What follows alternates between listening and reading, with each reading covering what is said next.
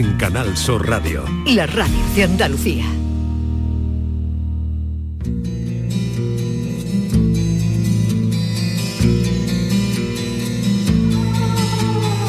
La mañana de Andalucía.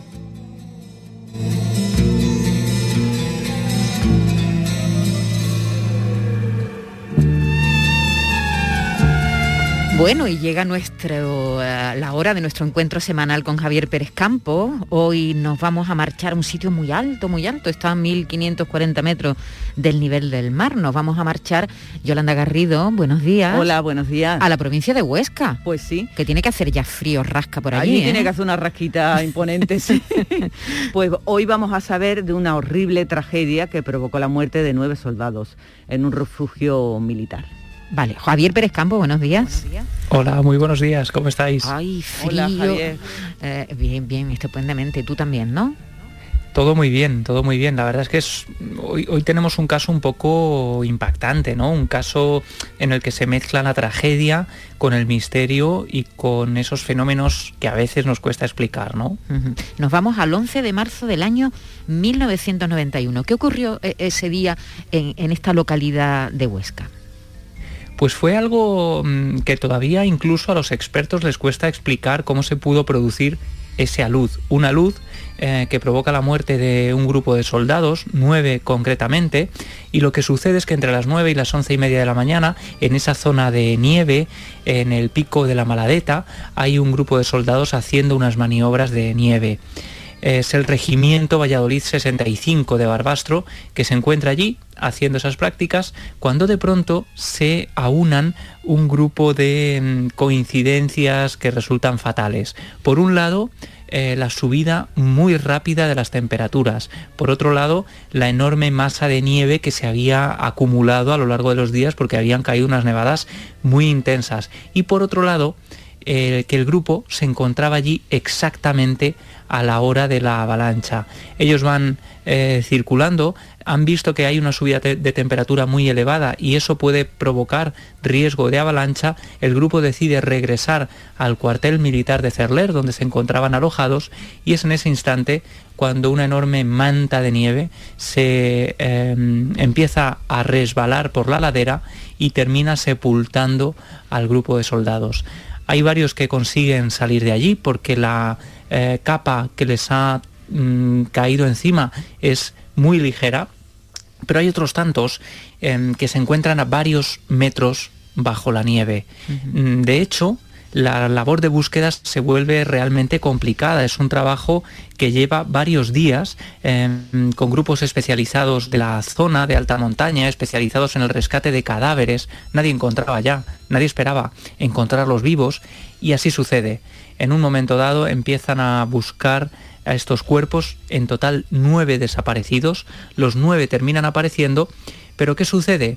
Como la nieve ha sido muy intensa, como es difícil desalojarlos a todos, están esperando eh, extraer todos los cuerpos, ¿no? Que los devuelva la nieve a su lugar y mientras eso sucede, los cuerpos que van encontrando los van llevando al refugio militar de Cerler. Este lugar, eh, un cuartel militar de alta montaña, para que nos hagamos una idea, imaginaos un edificio típico del Pirineo, ¿no? Un- Cuatro plantas, enorme, y en la última planta, denominada popularmente por los soldados como el secadero, porque es una planta muy abierta, donde ellos tendían la ropa, es donde van depositando los cuerpos. Los cadáveres de los soldados que van apareciendo los van dejando en ese lugar hasta que al cabo de unos días termina apareciendo el noveno cuerpo, el último que faltaba por encontrar.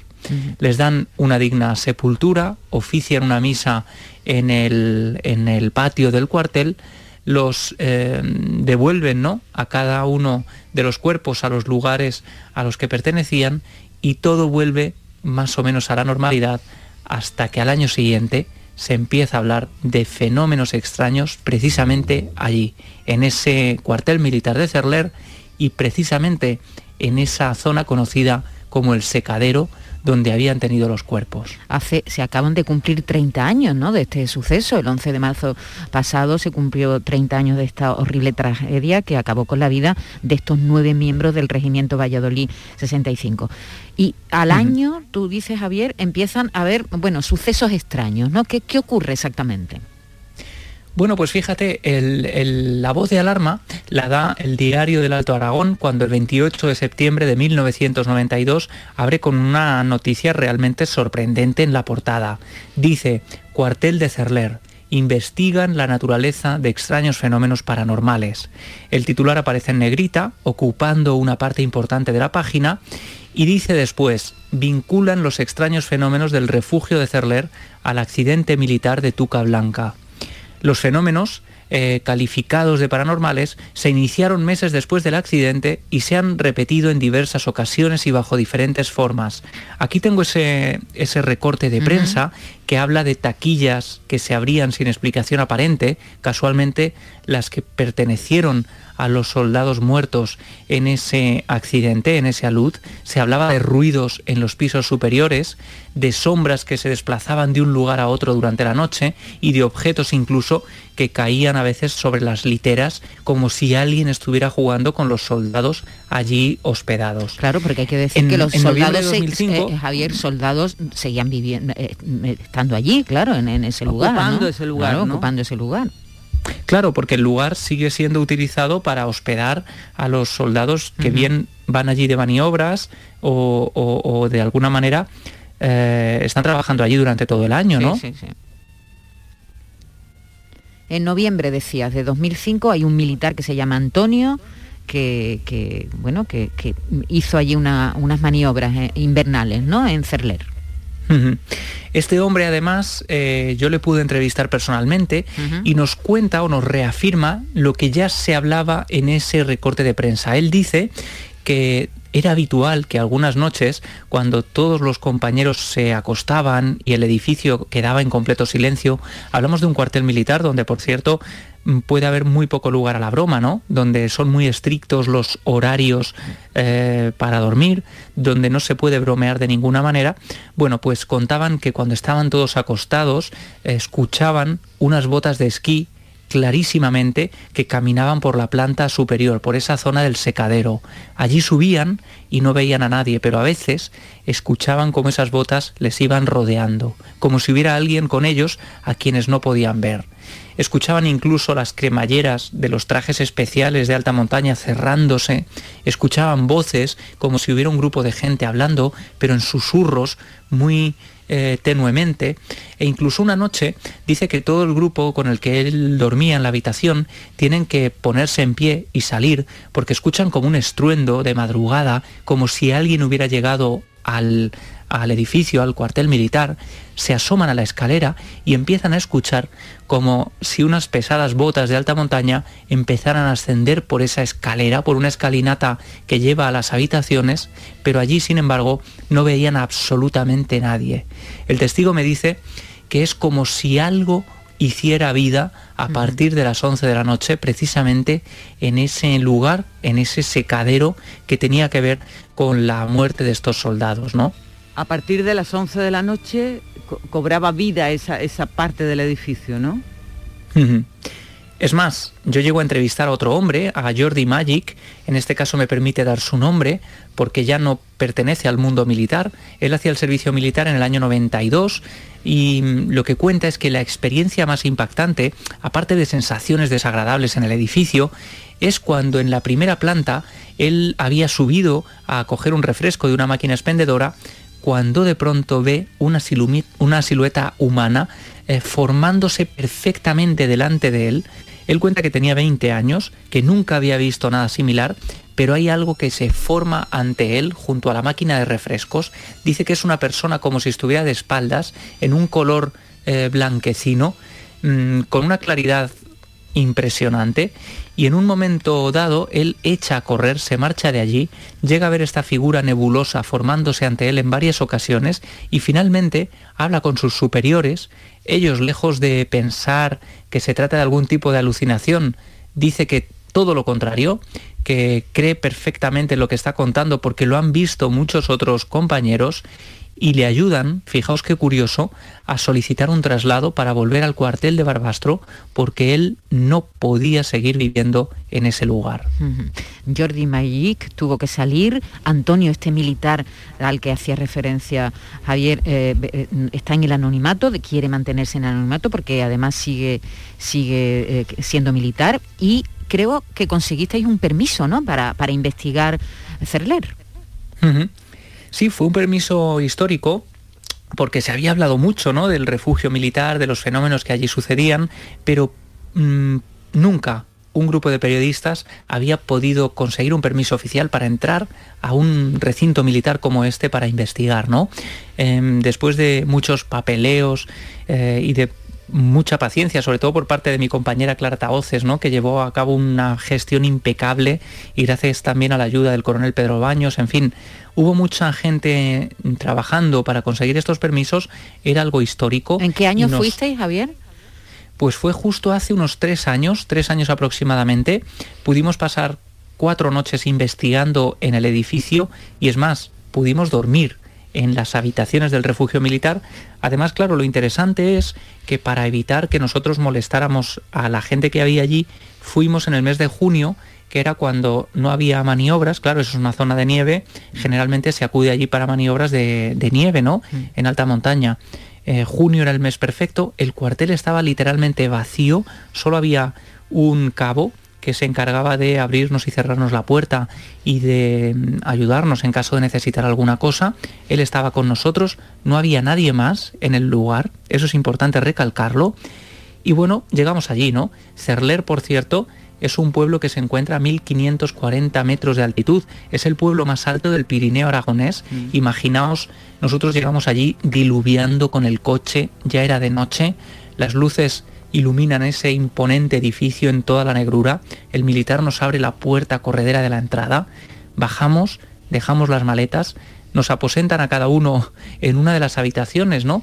De la segunda planta, con ese secadero en la planta de arriba. Em, dejamos las cosas, cada uno en su habitación, y podemos eh, empezar a dormir y a descansar. A mí me sucede una cosa, esa primera noche, que puede ser muy sutil, pero es que yo escucho pasos caminar de alguien en la planta de arriba. Pienso que es mi compañera Clara Taoces, que estaba durmiendo en la habitación de al lado, que quizá ha subido a hacer alguna prueba o a hacer alguna comprobación, no le doy ninguna importancia y a la mañana siguiente, cuando estamos desayunando, le pregunto a Clara eh, si había encontrado algo que le fuera interesante en la investigación nocturna y ella se queda muy sorprendida y me dice, es que yo no salí de la habitación en toda la noche, pero escuché un caminar también de alguien y pensé que había sido tú. Así que ambos habíamos imaginado, habíamos pensado que era la otra persona. Allí no había nadie. Hicimos después un aislamiento, un aislamiento en el secadero. Me quedé completamente solo, de noche, en ese lugar. Mi compañera Clara se fue del edificio para evitar que cualquier ruido pudiera eh, sorprendernos y fue muy interesante porque después de una media hora, 40 minutos, tuve una sensación como de pasos ligeros que caminaban en una zona frente a mí, a unos metros, pero lo más claro era una sensación como escuchar un sonido de lluvia, como si la lluvia estuviera golpeando el tejado en el exterior. Que no, pero y, no, llovía, ¿no? Mm, eso es, no estaba lloviendo, al menos que yo supiera. Le pregunté a Clara Taoces, mi compañera, a través del walkie, si estaba lloviendo fuera y ella me dice, no, rotundamente no. Bueno, pues os digo que era un sonido clarísimo como de lluvia, como un ruido blanco, como ese golpeteo del agua contra el tejado. ¿Y cuál es mi sorpresa? Cuando al día siguiente se une a la investigación mi querido compañero Rafael Balaguer, que viene a hacer unas mediciones que ahora nos contará, hace un aislamiento y le pasa algo que os va a dejar sorprendidísimos, ¿no? Yo creo que tenemos ya a Rafael. Sí, sí, sí. Rafael Balaguer nos está oyendo. Él es director del Observatorio Astronómico de Gerona y como bien nos dice Javier, pues allí, allí estaba también, allí se presentó. Eh, Rafael, buenos días. Buenos días amigos, ¿qué tal estáis? Buenos días Javi, querido amigo. ¿Qué hay? ¿Cómo estás? A ver, cuéntanos, Rafael, eh, ¿en qué consistieron esas mediciones eh, que hiciste allí en Cerler? Bien, pues lo que hicimos en, el refugio fue eh, realizar pues toda un, mapeado muy exhaustivo del campo geomagnético terrestre en, ese lugar. Porque nuestra hipótesis de trabajo es que efectivamente esta energía geomagnética, que es una energía natural que fluye del centro de la Tierra hacia la superficie, pues llega a, esta, a esta superficie en la que los humanos habitamos con diferentes niveles de energía. ¿Y qué ocurre? Que cuando cerebros especialmente sensibles se exponen a esos cambios energéticos, pueden empezar a experimentar sensaciones malas, alucinaciones de todo tipo, acústicas, visuales, olfativas, experimentar sensaciones de presencias, sensaciones que pueden ser muy desasosegantes.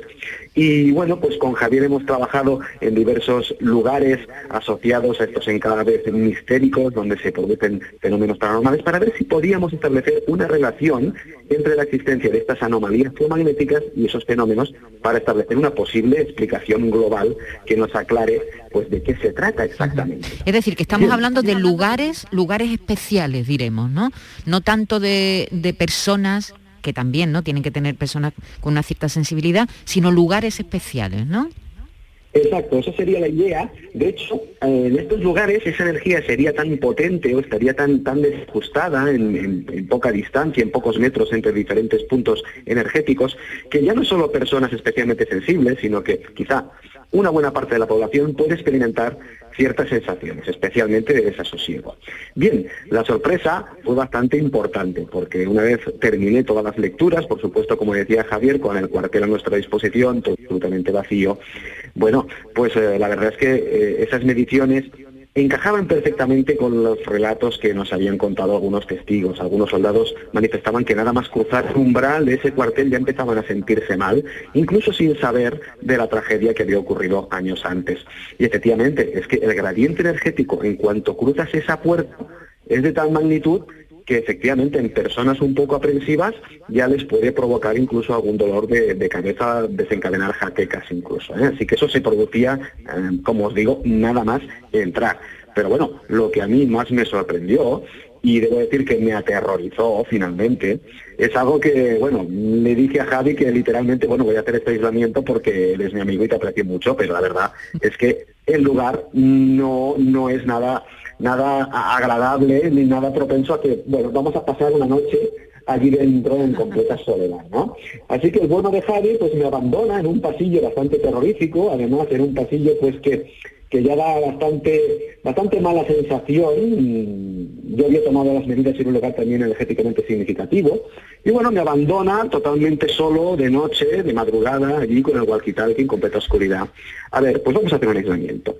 ¿Qué ocurre? Pues también como Javi, media hora, 30 minutos, 40 minutos, empiezo a escuchar sonidos a mi alrededor, como algunos, algunos golpes que quedan incluso registrados en las grabadoras. Quizá no era bien bien una taquilla que se abre y se cierra, pero sí algunos golpes secos. Y empiezo a percibir sensaciones de presencias, como si alguien por detrás mío se acercara. Evidentemente me giro y allí yo no veía a nadie. Eso ya pues me empieza a inquietar un poco, empiezo a, a, buscar por las habitaciones de al lado vacías a ver si hay algo. Obviamente no hay nada. Y bueno, finalmente, pues eh, Javier me pide que, bueno, que ya que estamos allí en el aislamiento, pues ¿por qué no voy a explorar el secadero? ¿Mm? Ese famoso, ese famoso secadero. Y yo pues en completa oscuridad, armado simplemente con una cámara de visión nocturna, es decir, yo no veía absolutamente nada, a no ser que mirara por el visor de la cámara, para que os hagáis una idea de, la oscuridad. Bien, pues empiezo a subir y, a media, a media subida de esas escaleras, pues con el walkie llamo a Javi y, le digo, oye Javi, está lloviendo porque yo empiezo a oír claramente un sonido, pero clarísimo, de lluvia, la lluvia golpeando contra el techo.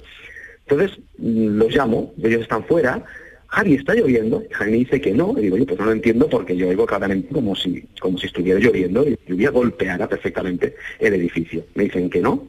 Dicen, bueno, qué extraño, la verdad es que se me dejó un poco descolocado y continúa la ascensión hasta, hasta el secadero. El secadero es una, es una gran sala, pero adyacente a esa gran sala hay un pequeño pasadizo al que se accede por un par de puertas que habíamos estado explorando durante la tarde en la exploración de las medidas geomagnéticas.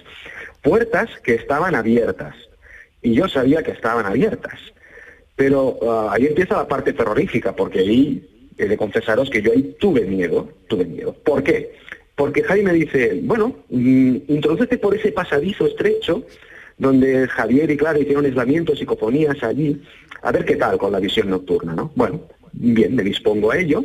Y cuando me dispongo a abrir esa puerta que da acceso a ese pasillo, pues resulta que no puedo abrirla, que acciono la, la, la, manita de la puerta y, aquello no se abre, no se abre.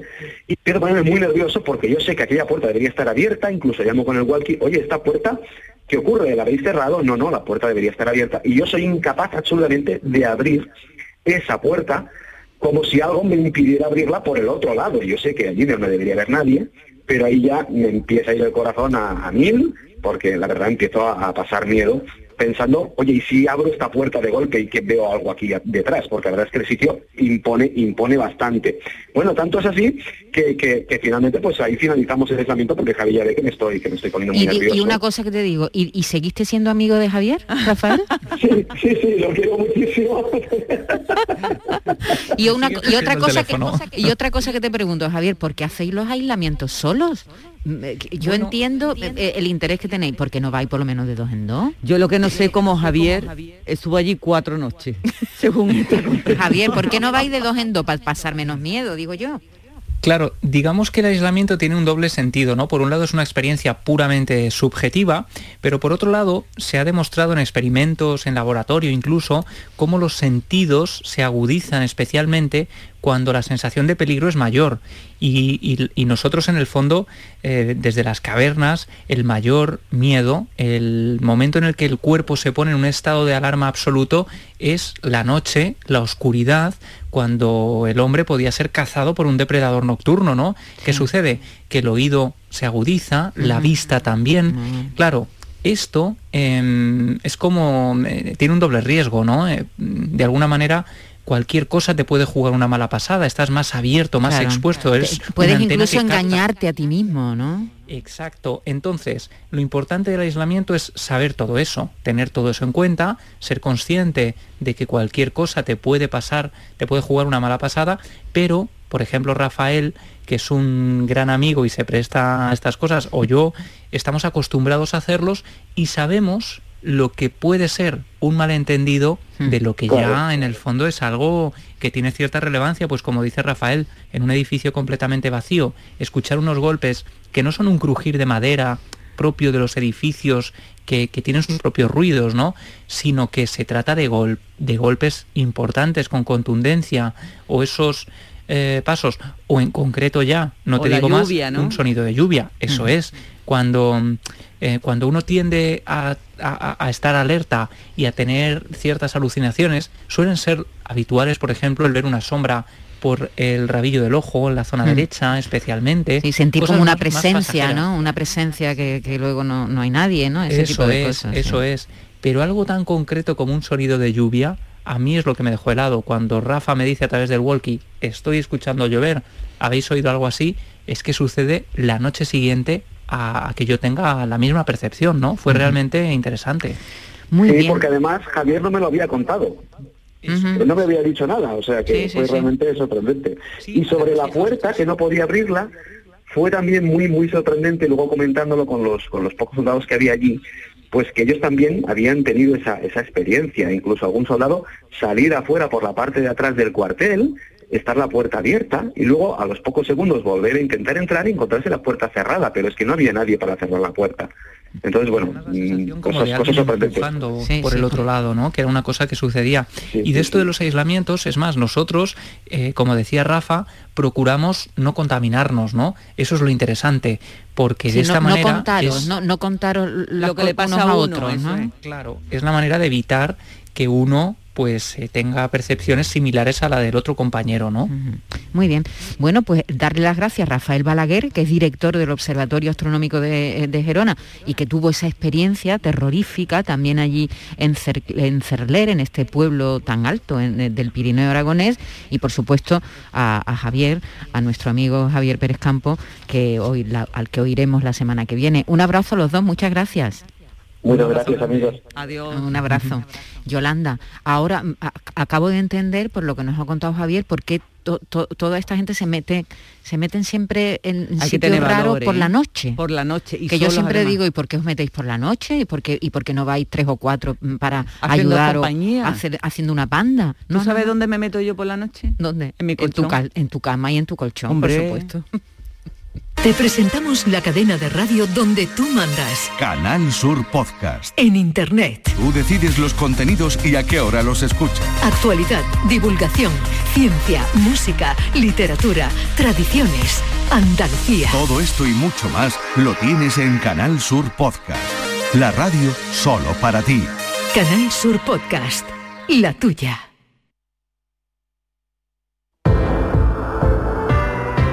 A las 11, 11 pico de la noche noto yo la presencia y entonces cuando me voy derechita, derechita a la cama, sí señor, y este colchón pues me da muchas alegrías y no me da miedo, uy, ningún miedo.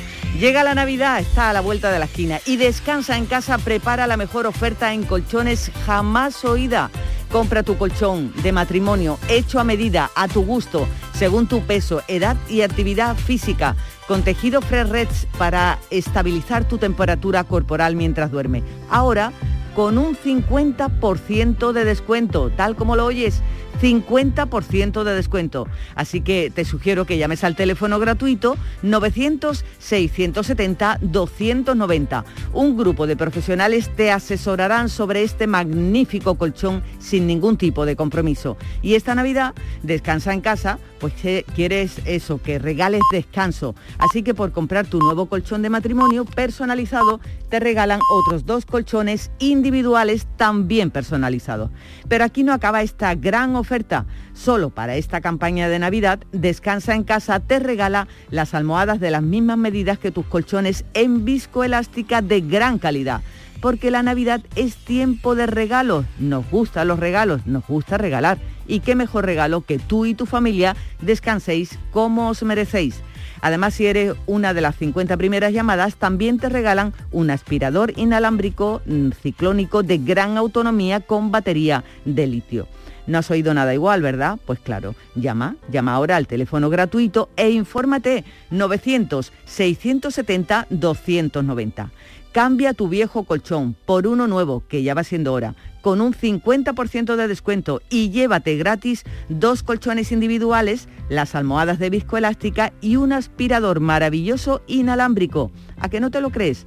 Pues llama al teléfono gratuito 900-670-290 y verás cómo es verdad. Compruébalo marcando el 900-670-290.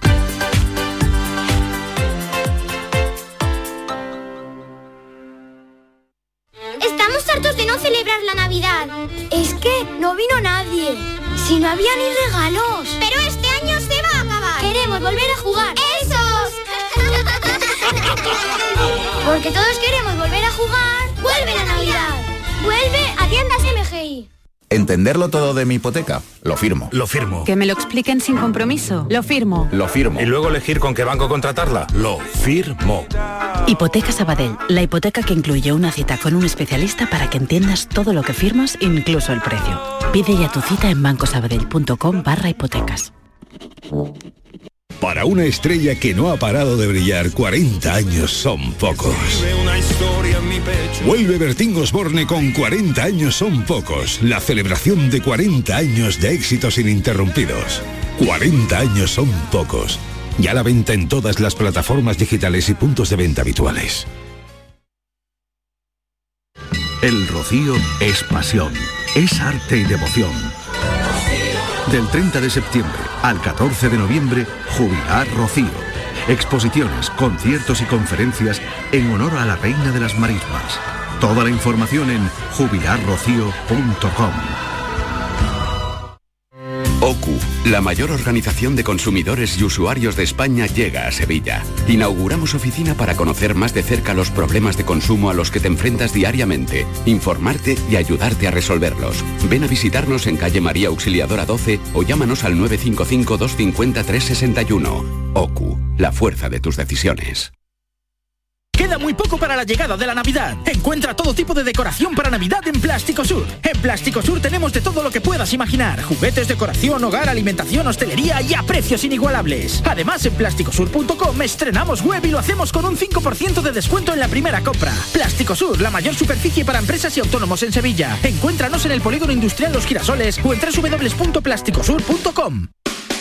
Lámparas Montequinto, tu gran superficie para iluminar y decorar tu hogar, liquida por reforma gran parte de su exposición. Aprovechate de nuestros descuentos de hasta el 70%. Visítanos. Nos puedes encontrar en Montequinto, calle Numa 19 o en el teléfono 621 26 57 26. Estamos hartos de no celebrar la Navidad. Es que no vino nadie. Si no había ni regalos. Pero este año se va a acabar. Queremos volver a jugar. ¡Esos! Porque todos queremos volver a jugar. ¡Vuelve la Navidad! ¡Vuelve a tiendas MGI! ¿Existe algo más valioso que el tiempo? Pues no. Por eso, esta Black Week Hyundai te lo regala. Porque si compras un Hyundai te ahorras muchos meses de espera para tener tu coche. Black Week de Hyundai. Lo quieres, lo tienes. Condiciones especiales para unidades en stock. Más información en hyundai.es. La mañana de Andalucía. en cofre de vulgar hipocresía. Ante la gente yo oculto mi derrota. Payaso con careta de alegría. Pero tengo por dentro el alma rota. En la pista fatal de mi destino. Una mujer cruzó por el camino. Soy comparsa que juego con mi vida. Pero siento que mi alma está perdida.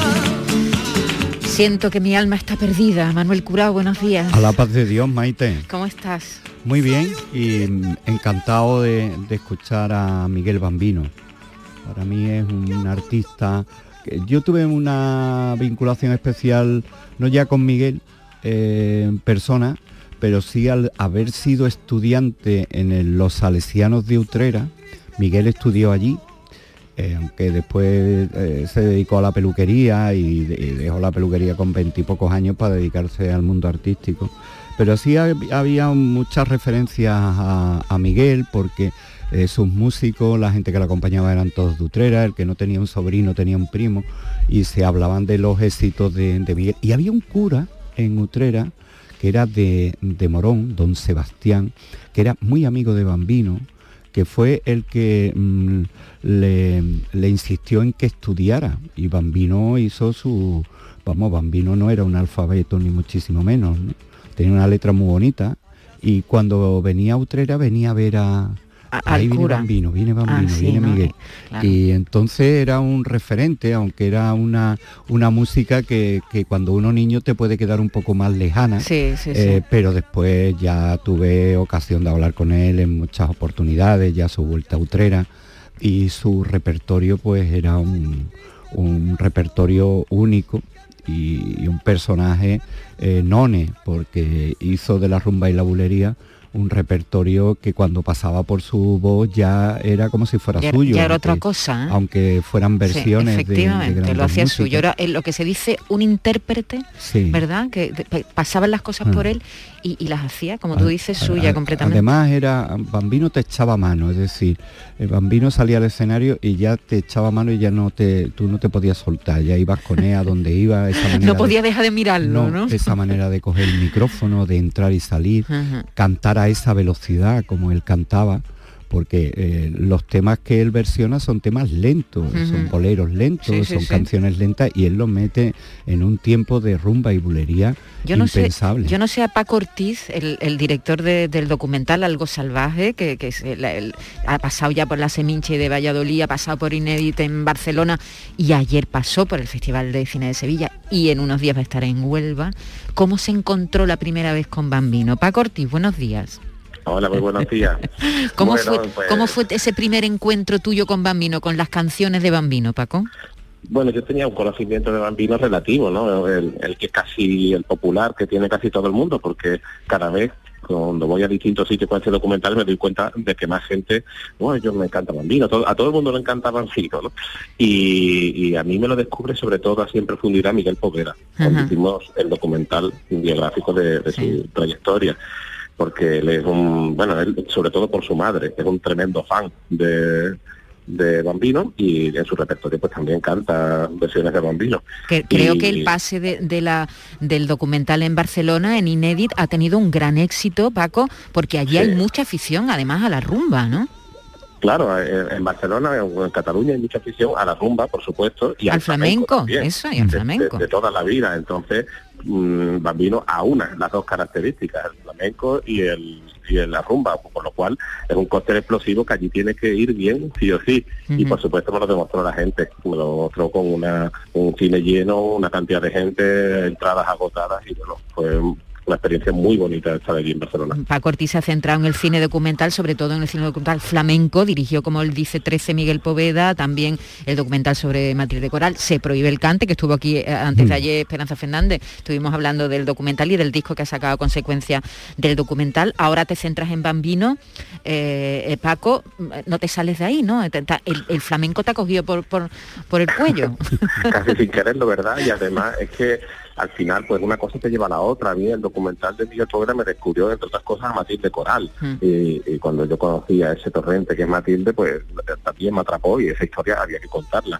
Y bueno, y la historia de las peñas al final te van contando Matilde, que, es una, biblioteca ¿no? de, la historia del flamenco, pues me iba contando cosas y me iba contando historias y, todavía quedan muchas por sacar de, esa época, ¿no? Sobre todo esa época mágica de los 50, 60, 70, de esos flamencos como, como vino, que van a los tablados de Madrid que se forman estas juegas no tan tan increíbles que bueno el otro día un documental sobre rock and roll no de, grupo y, que se ha estrenado también ahí no el, flamenco es nuestro rock and roll no y además bueno pues pues yo soy andaluz y yo manejo las claves de lo que hay aquí. Yo no, no conozco la música de, Galicia o de o de Asturias no entonces si no somos andaluces, lo que sacamos es el producto andaluz, esta, estas joyas, ¿no? estas figuras, este, este arte tan nuestro, pues quién lo va a hacer, ¿no? Y creo que, lo estamos consiguiendo no solo yo, sino mucha gente también que está haciendo documentales magníficos, largometrajes brillantes que están triunfando por ahí. Y bueno, en, el mismo Inédit ganó eh, Nueve Sevilla, de Pedro G. Romero, ¿no? Y de,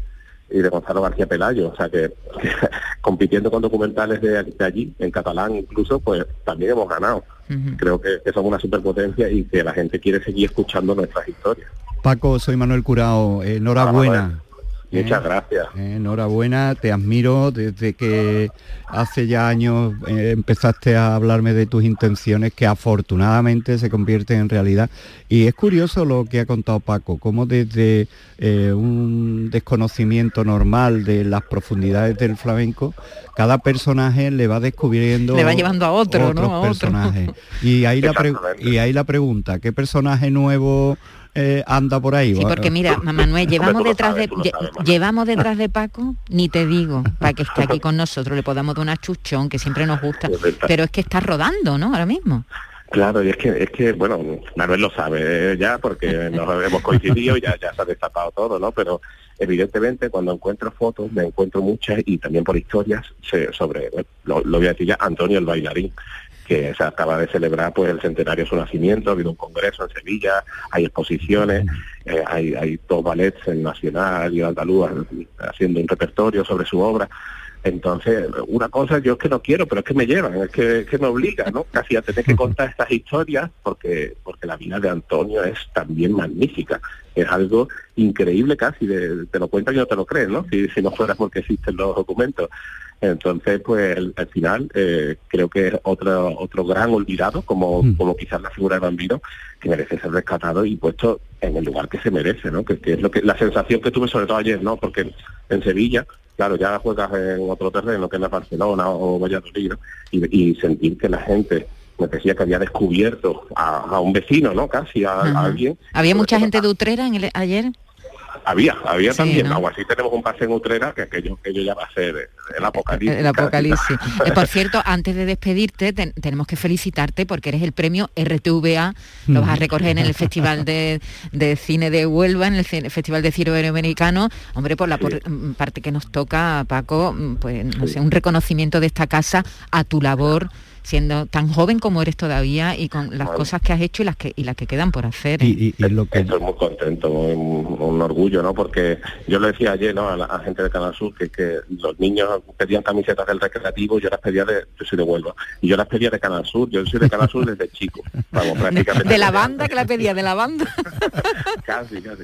Pero oye, sí, bueno, yo trabajo mucho también en televisión con, muchos compañeros de nosotros, ahora me dedico al cine y, sigo sigo vinculadísimo con, con Canal Sur en, esto y en muchas otras cosas. Tenemos que agradecerle a los aficionados que tampoco somos del todo muy agradecidos con este tipo de esfuerzo, porque aquí eh, echar a andar esta maquinaria cuesta, sobre todo vender este tipo de productos. Claro, cuando ya haces el primero, el segundo y se ve el resultado, pues, pero hasta mm. llegar ahí es un esfuerzo. Yo he visto a Paco trabajar, preguntar eh, cómo hacerlo, que no, no es un, director que, diga, bueno, porque cualquiera de estos personajes se puede retratar de muchas maneras, ¿no? Bueno, en lo de Antonio yo creo que eh, tendrá eh, como cualquiera de las películas americanas, varias entregas, porque lo de Antonio... Hay mucho que contar hay muchísimo que contar. pero cómo se cuenta y cómo queda eso ya ahí, ¿no? Para, para esos personajes. Hay una clave que has dado eh, y que es impresionante, ¿no? O sea, Miguel eh, se lleva 12 años sin grabar nada, desde finales de los 60 hasta principios de los, de los 80, ¿no? Claro, eh, me hubiera gustado poder contarlo, pero claro, al final todo es difícil de contrastar y, claro, hay, que tener cierto rigor. O sea, hablan de desavenencias con, grandes eh, líderes, digamos, de la televisión de momento, como Íñigo, eh, encontronazos también con Lauren Postigo, ¿no? Que, eran, digamos, los que llevaban el, eso, ¿no? Del flamenco en la televisión o, de la música, ¿no? Casi en aquella época. El caso es que también Bambino, al final, por su propia personalidad, y eso sí es verdad, no le interesa mucho lo que es la televisión y bueno, y él prefiere quedar en sus salas donde, donde sí él es capaz de transmitir, también es consciente, entre otras cosas, de que él transmite las distancias cortas y que él por un playback no puede pasar. Y hay, que agradecerle, eh, por una parte, una pena ¿no? que no tengamos esas vivencias, esos documentos, ¿no? A Bambino no tiene que haber grabado un platón, tiene que haber grabado una sala de fiesta, ¿no? Y eso hubiera sido ya. Claro. Muy bien. Me obliga a mí a hacerlo. a la ficción para que se pueda pues, poco imaginar la gente lo que era ese bambino. Ese, salvajismo que tenía Bambino. Ayer se pasó en el Festival de Cine de Huelva, el próximo 13, no se lo pierdan, en el Gran Teatro, allí en, la tierra, por cierto, de Paco, porque Paco es de Huelva, a las 5 de la tarde se va a pasar y eh, eh, eh, deseando que el documental llegue también a las pantallas para que todos podamos disfrutar. Paco Ortiz, oye, a ver cuándo te pasas por aquí. un abrazo muy grande. Un abrazo, Paco, enhorabuena. y mucha suerte, Paco.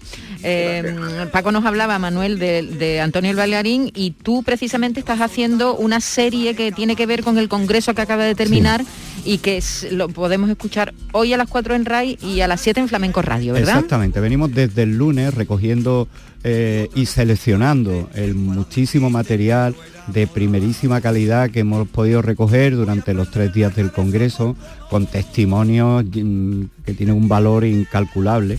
Y hemos venido tratando distintos aspectos, ¿no? Desde su coreografía, su vinculación con el flamenco, eh, Antonio y, las músicas de Antonio, cuando entró en, el mundo de la gran música y, cómo trabajaba y trabajó esos ballets con esas creaciones impresionantes. Y hoy he hecho una miscelánea de algunas opiniones que mira con quién, eh, quién va a aparecer hoy por el programa. Carmen Roche. Carmen fue bailadora, bailarina de Antonio. Eh, Antonio Canales, Javier Latorre, Manolo Marín, Esteves y Paño, José Antonio, Alicia Díaz, cada uno hablando de lo suyo. Y, y, remato con la reivindicación de Antonio Márquez, porque el repertorio de Antonio no puede estar guardado en el recuerdo y eh, también para que todo el mundo sepa cómo fue de desgraciado su cese en el Ballet Nacional, anunciándoselo en una tablilla eh, en una carta que ni siquiera le entregaron personalmente. Pues mira, de baile vamos a hablar dentro de un momento con una bailarina sevillana que se llama Lucia Vázquez. Le vamos a preguntar por Antonio el bailarín pues, también, ¿te parece? Seguro que hay una referencia. Gracias. soltando, te vas escapando de mis propias manos hasta ese día en que tú quieras volver. ¿Sabías que con la energía producida con paneles solares puedes ahorrar hasta un 80% en el recibo de la luz?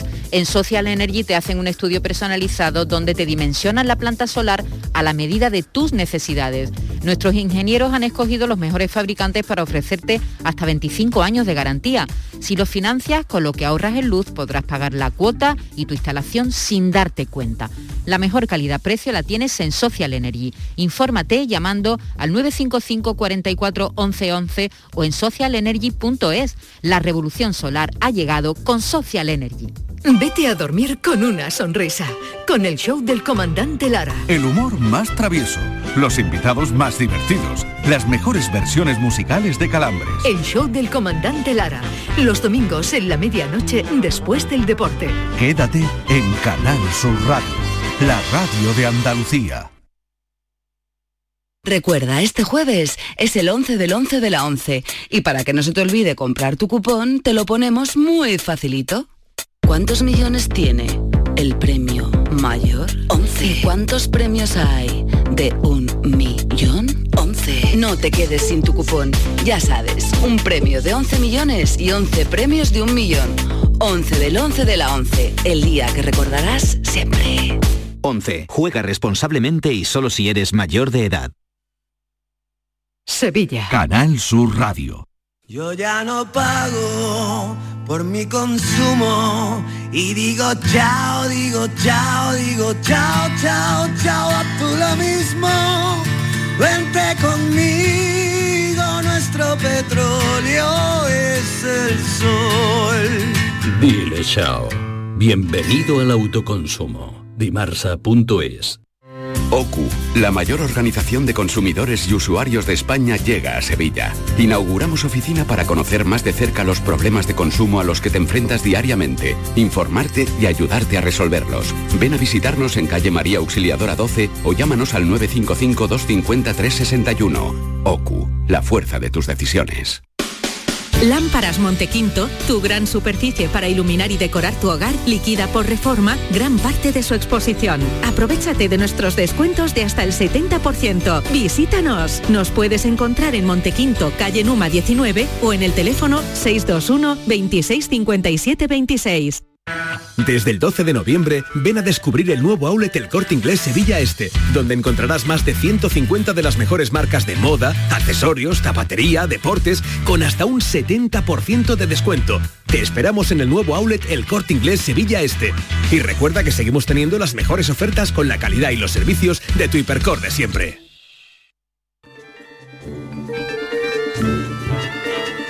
La mañana de Andalucía.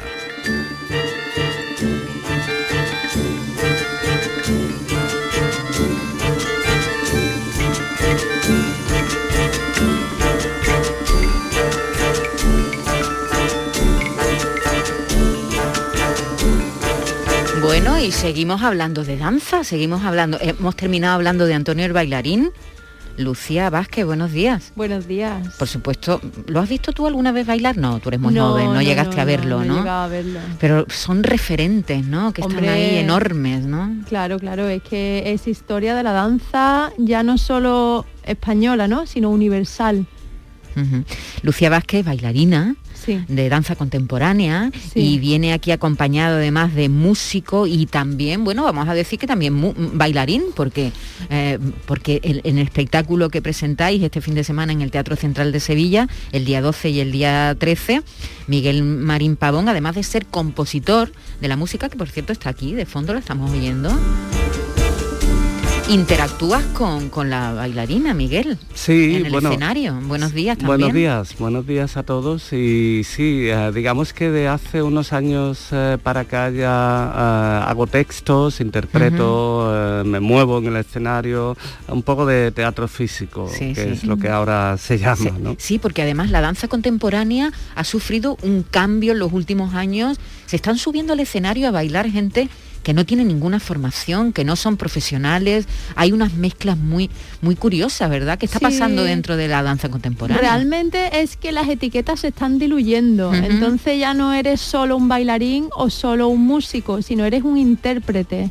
Y el intérprete es un artista eh, pues completo. Entonces no es que no seas profesional, sino que eres tan profesional que puedes hacer de todo y bien. Bueno, vosotros lleváis tiempo trabajando juntos, no es el primer espectáculo que hacéis, pero ¿qué queréis contar con About Bunny? ¿O, la danza contemporánea no pretende contar historias? Lucía. Bueno, depende del espectáculo. Hay espectáculos de danza contemporánea que es simplemente la danza por la danza, pero en este en concreto, About Bunny, pues nos cuenta una historia de amor, que es lo que queríamos contar, muy juguetona, muy sensual y y eso, ¿no? Una historia de amor. Sí, eh, bueno, eh, hoy en día yo creo que el querer o el enamorarse o el tener el deseo de enamorarse parece como que se está diluyendo, ¿no? Parece que estamos ya como en una sociedad tan virtual y tan que todo esto se mira desde un lado mal o, desde, o desde el ridículo casi, ¿no? Entonces, eh, pues eh, nosotros venimos a contar eh, el viaje de una pareja que se enamora, eh, que se lo pasa bien, pero que también tiene sus fantasías, pero que también cada uno tiene su personalidad. Y todo eso llevado también a un mundo un poco surrealista que como el título dice About Bunny, sobre Bunny, Bunny es un conejo y los dos eh, tienen los dos eh, personajes tienen en común este este amor por el conejo por la mascota que al final acaban adoptando su nombre no Bunny y, sobre todo habla de, la del encuentro de dos eh, personas en el amor.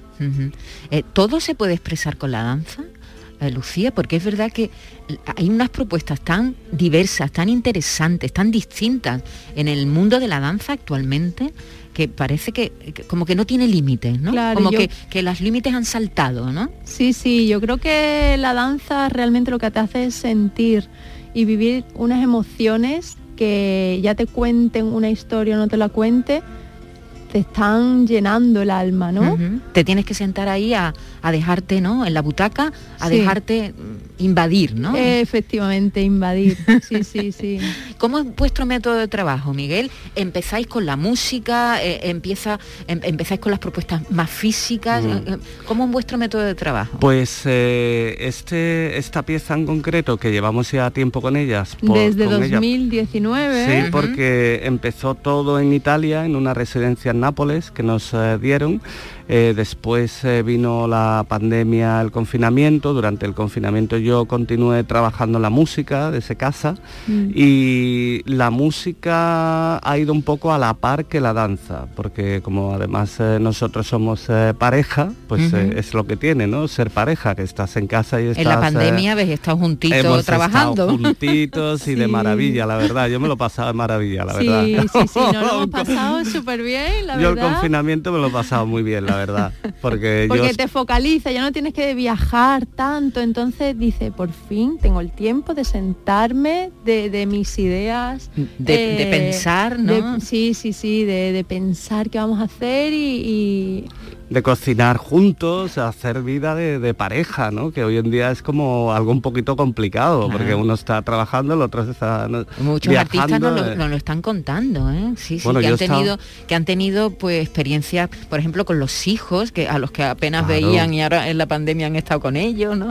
Es decir, que para mucha gente ha sido terrible y sigue siendo terrible, pero para otra mm. mucha gente ha sido como una pausa, ¿no? Sí. Que te ha hecho. Yo, mm, en, en el caso nuestro era muy necesario. O sea, yo viajo ahora he estado casi tres meses fuera de casa. Yo acabo de llegar de Alemania, que llegué antes de ayer, he estado en Finlandia, Alemania, Roma, eh, Barcelona, entonces mm, de repente parar, parar esta maquinaria eh, y, pasar tiempo con tu gente querida, hombre, eh, pues, ha, sido, importante. En nuestro caso ha sido...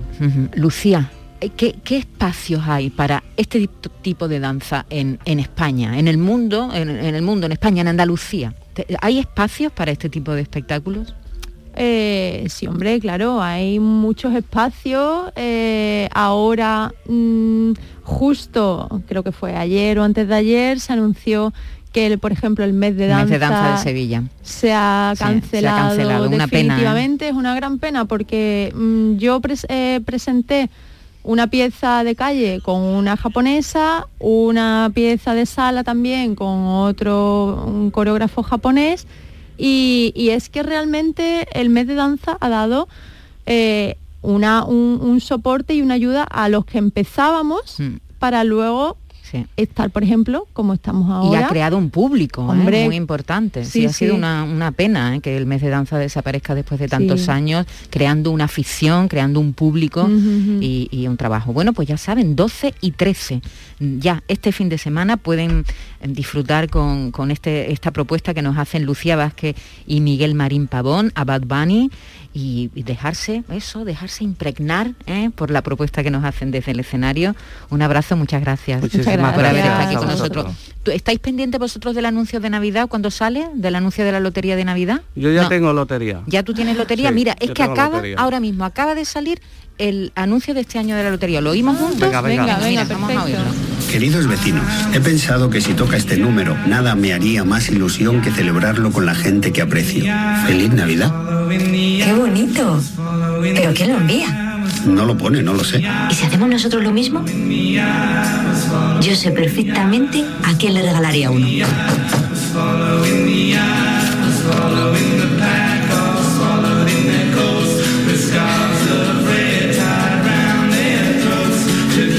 Bueno, pues este es el sonido. Luego ya nos acercaremos a la imagen a ver qué nos proponen este año los creativos de la Lotería de Navidad, que siempre nos sorprenden.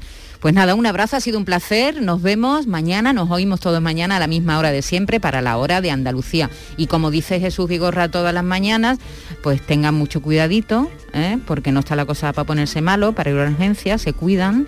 eh, y, lo pasen bien todos. Mañana nos oímos a las 10 de la, a las 10 de la mañana, no, a las 6 de la mañana como, como cada día. Un abrazo a los dos, muchas gracias por haber estado aquí con nosotros. gracias a vosotros. Hasta luego, Gracias. adiós.